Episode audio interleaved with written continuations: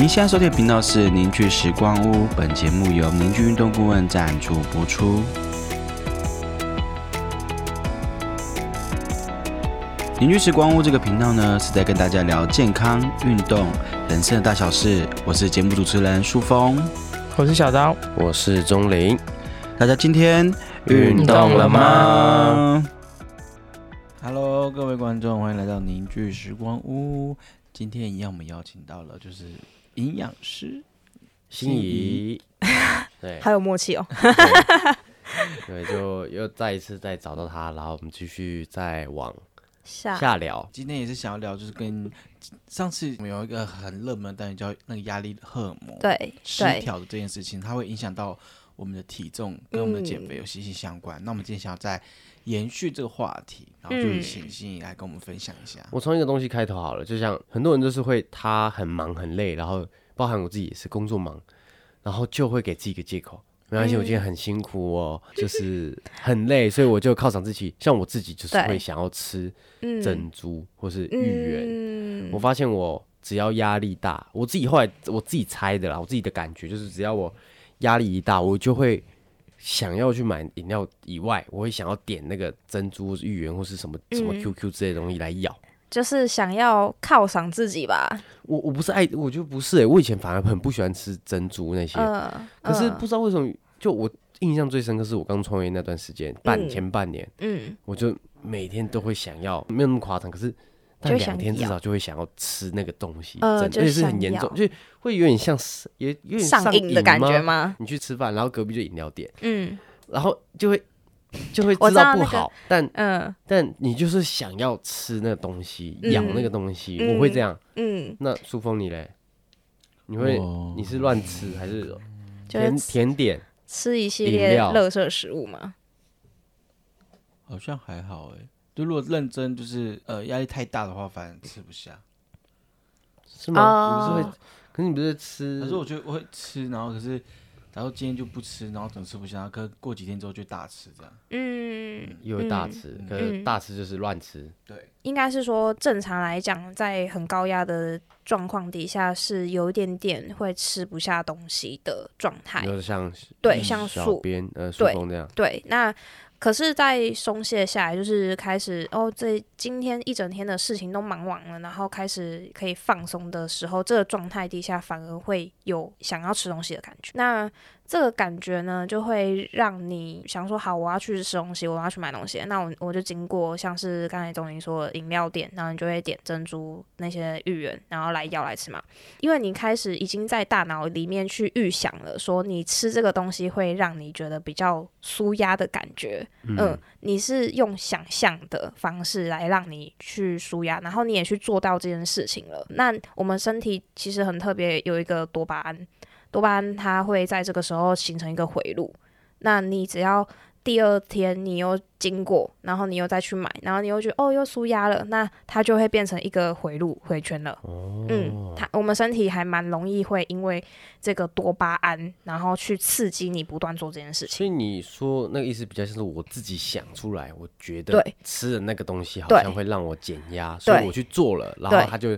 你就身体达成这个目标，他觉得有舒压，对对对，哦，所以我自己形成了一个回路。我只要压力大，我就想去吃珍珠，或是咬这种 QQ 类的东西。对对对，哦，那有些人他是吃了就是甜食或者是炸鸡这些东西的话，因为高油类跟高糖类的东西本来就比较容易会刺激大脑，一直不断的分泌多巴胺这种。让人快乐的一个内分泌，它也会一直促使你很想去，一直不断的去做这件事情。然后刚才说的那个什么压力状态底下吃不下东西，有些人会有这样的状态，那有些人他是会反而会一直很想吃东西，然后去逃避他现在目前的状况。那时候高压的话，其实很多人在那个状态的确会，一般来说应该是会吃不下任何东西，然后到了放松的时候就会开始大吃大喝，因为你的身体，嗯，你的身体其实是饿的，只是。你那时候太高压了，你再忽略它，它就用变成是另一种方式来反扑。嗯，然后之前有谈过压力荷尔蒙失调，就比较会去影响到我们食欲、还有睡眠跟那个情绪嘛。好，我们把上一集放在这边，大家可以去看，嗯嗯嗯。就有对会呼应连贯性的啦，连在一起啊。那我们其实今天除了就是会要讲到这个压力荷尔蒙之外，因为有其他跟肥胖有关系的荷尔蒙，其实有很多。那嗯。我今天会讲跟压力荷尔蒙比较有关系性的，就会是有一个是胰岛素阻抗，就是在饮料那嗯一集有提到的。然后另外一个的话就是甲状腺。那压力荷尔蒙之前就是讲过了嘛，所以我们现在就是先讲那个胰岛素阻抗，我再讲清楚一点好了。因为我们吃东西影响血糖波动，然后分泌胰岛素，然后身体的细胞会接受胰岛素这个讯号，就会开始。被就是吸收血中的葡萄糖，然后转变成了能量来源。我们的肝脏跟肌肉也会吸收血中的葡萄糖，然后转变成肝糖储存起来。如果你的身体活动量没有很多，然后或者是你的肌肉量没有很高的话，储存肝糖的量不会太多，所以你这些多余的糖分，它就是直接转变成脂肪，脂肪对，囤积起来。脂肪囤积太多的话，嗯就会造成胰岛素阻抗。胰岛素阻抗它这个状态，它形成的原因有很多种。那大部分是跟我们的饮食有关，然后另外一个就是跟我们的压力有关。因为压力它会刺激我们血糖大量的分泌，因为它要帮助我们，它会觉得说外面发生战争，它要帮助我们去逃离现在那个环境的那个状态，所以它反而会刺激我们的血糖，所以他们是互相影响的。因为胰岛素阻抗一旦形成了之后，有胰岛素阻抗的人，他在吃东西跟没有胰岛素阻抗的人，就是吃一样的东西，就是所分泌的胰岛素会比较多嘛，就是上一集都有提到，嗯对，那就会让你形成一个恶性循环，因为你只要分泌太多，就会让你体重很容易形成就是脂肪的囤积。刚才有说到，就是压力荷尔蒙，它如果压力太大的话，就会去刺激肝糖释出的这个状态。那胰岛素阻抗呢，它也会造成你压力荷尔蒙不断的分泌出来。因为嗯胰岛素你分泌太多，会让你的血糖压得太低。你的血糖被压太低，这个时候你的压力荷尔蒙就会又出来工作了。然后叫赶快补血糖，补血糖。对对对对对对，他们就是一直互相的在影响对方，它就会变成又是一个另一个恶性循环了对。那像这种状况怎么办？嗯，其实你要先看一下，说就是除了调整饮食之外，然后另一个我真的会建议大家一定要做舒压。那你要让你的压力荷尔蒙就是可以比较能够疏解的状况，就是你可以做一些有氧运动，然后还有腹式的呼吸，就是你深深吸气到你的腹部，然后让它鼓起，然后再慢慢的吐气，这个也可以让你的副交感神经比较可以被刺激出来。这个理解，对，然后另外的话就是冥想，我觉得冥想它有分蛮多种，然后还有那种动态的冥想，就是你用走路的方式，然后去感受你身体的那种感觉。就比较像动中觉察的概念，对对动态中觉察自己。对对，这些都可以帮助你疏解压力。那、嗯，那这个算是我们的强项。而且另外像是什么补充一些保健品，它也可以去帮助你，就是调节你的压力荷尔蒙。嗯、比如说像是维生素 C，C，对，呃然后还有一些什么南非醉茄，南非最啊、这个，我觉得之后可以再讲。那我们之后再讲，因为压力荷尔蒙又分得很细。好，对，然后另外有一个就是荷尔蒙是甲状腺。甲状腺在我们身体里面，它最主要是燃烧脂肪的一个器官，但是它很敏感，它就是你只要吃的东西太单一性，或者是说你的压力太大，都会让你甲状腺这个功能偏比较低下。你只要功能偏低下的话，就会让你身体燃烧脂肪这个状态变得比较不好、不完全。你说吃的比较单一，对，太单一性，就是你吃了可能这个东西，就是一直吃这样，一直吃这样，一直每天都只吃这个东西，对，每天都只吃同样的东西，哦，这样也会影响胰岛素。就是会影响甲状腺为什。么？怎么？你挖什么都？是一样的东西啊。你说我们每天早上都吃富士山的猪？对啊，，再帮他广打广告。就我们我们附近有一间早餐店，然后嗯我们觉得它用料啊什么吃起来然后身体都是比较舒服的，嗯也好。吃，嗯然，后我们就会一直这样，这样子会影响吗？如果你可能今天这样子吃，你可以另一餐你吃其他的，我觉得哦，那就 OK。还好。有些人减肥用单一食物减肥法，对啊，也会让你的甲状腺这个功能偏低下。哦，这很重要哎。那像有些人练练健身，他自己煮饭，然后他就已经写好一种菜单，他就一直这样吃，嗯嗯嗯，也是会嘛也是会就三餐都吃。如果说鸡蛋啊，如果如果他是规划好的三餐，就是说嗯。早中晚是一个 A 组合、B 组合跟 C 组合，然后嗯明天也是 A、B、C，后天嗯 A、B、C，这样也会吗？他那一天那一整天，其实食物这样子吃下来的话，它的是算多样性的话，这个是 OK 的，就不会哦，就比较不。会造就有成这样。蛋蛋啊、奶啊、蔬菜啊、肉啊、饭啊，然后是就不同东西对对对。合嗯，就还好。但是如果他都是只吃就是同一种食物，嗯。那一整天就只吃这一个东西，因为很多人减肥，他想说用控制热量的方式，所以他就可能只吃蔬菜，就只吃蔬菜、蔬菜、蔬菜、蔬菜，那他就是会让他的甲状腺这个功能偏低低下。怎么了？你怎么感觉好像心有戚戚焉？还是就我很常这样子，就是哦，你很常这样？嗯这是很多人的误区。你想说就是会很单纯，然后也知道自己吃什么，反正那东西是健康的，我就这样吃就好了。，对，很而且很多人会想说健康，然后他想要用控制热量的方式，他说嗯，反正我吃很少嗯就可以减下来。那殊不知他已经影响到他的这个甲状腺。但了，我甲状腺有点问题对，所以我觉得可以。啊，也录不下去了。但的确可能可能找到对塑封他怎么吃，他每一次可能是减的很慢，可一吃就就就胖回来的原因，嗯就嗯，感觉好像也是慢慢在抽丝剥茧这样。对对对这样应该感觉到开心啊！你开始找到问题了。对，你找到问题了，可以去针对那个问题解决了，我觉得很好。那那个就是我们刚才吃饭的时候，心里就跟我，他会再跟我讲，就是我要去做什么检测，对然后就好好的去检测，对，可能做检测，然后再再找找再看心仪。怎么怎么。就是我就说嘛，，我们就一直说找心仪做咨询，做嗯营养的咨询，我觉得还是做比较快，要不然其实片段片段的吸收还是不稳。所以我也是推荐观众说，哎、你真的有跟塑封小编，或者说你有类似听起来、哎好像有类似的状况，曾经大量的这样单一食物，巴拉巴拉巴拉，反正你有相关，然后现在最近体重都降不下来，就是你可以找呃心仪，就是咨询一下，也许对我们也落入那个嗯框框里面这样。嗯，好，我们继续往下。对，那就是我们刚才有说到压力荷尔蒙嘛，对，压力也会让你的甲状腺、嗯也会影响到它，会让它的这个功能性也会偏低下，所以才会说这个压力荷尔蒙算是很重要的一个荷尔蒙，尤其是对于我们的，对减肥，其实它对身体健康也是有影响啦，因为真的太多太多了，长期的压力啊，都会造成你的身体就是健康会受到一定程度的影响。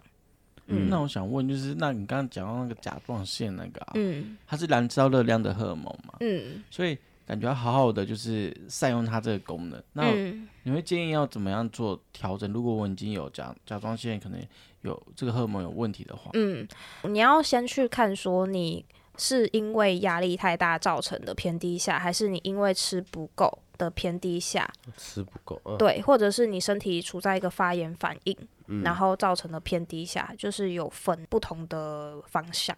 嗯那如果你是压力，就是我们刚才说的属压。那如果你是营养素不足的话，你可以去多补充，就是呃维生素 A、B、D，然后还有就是锌、硒、碘、铁。就是锌硒碘铁，对，这个就是、呃很完整的营养素，反正就是完整的营养素去让你的甲状腺这个功能可以维持。为什么听到现在就好像很适合拿一个那个叶配的东西出来？但是这边没有，欢迎植入上面广告。他就很想去买啊，好可怕呢。嗯，锌硒碘铁是矿物质这边，然后如果是跟那个发炎反应有关系的话，你就是要去多补充一些抗发炎的食物的保健品，是鱼油，然后再就是姜黄素。哎、那我问，突然脑袋跳出一个画面，就是有些人他可能不想去做检测，他嗯，可以这样吃吗？这些补充品吗？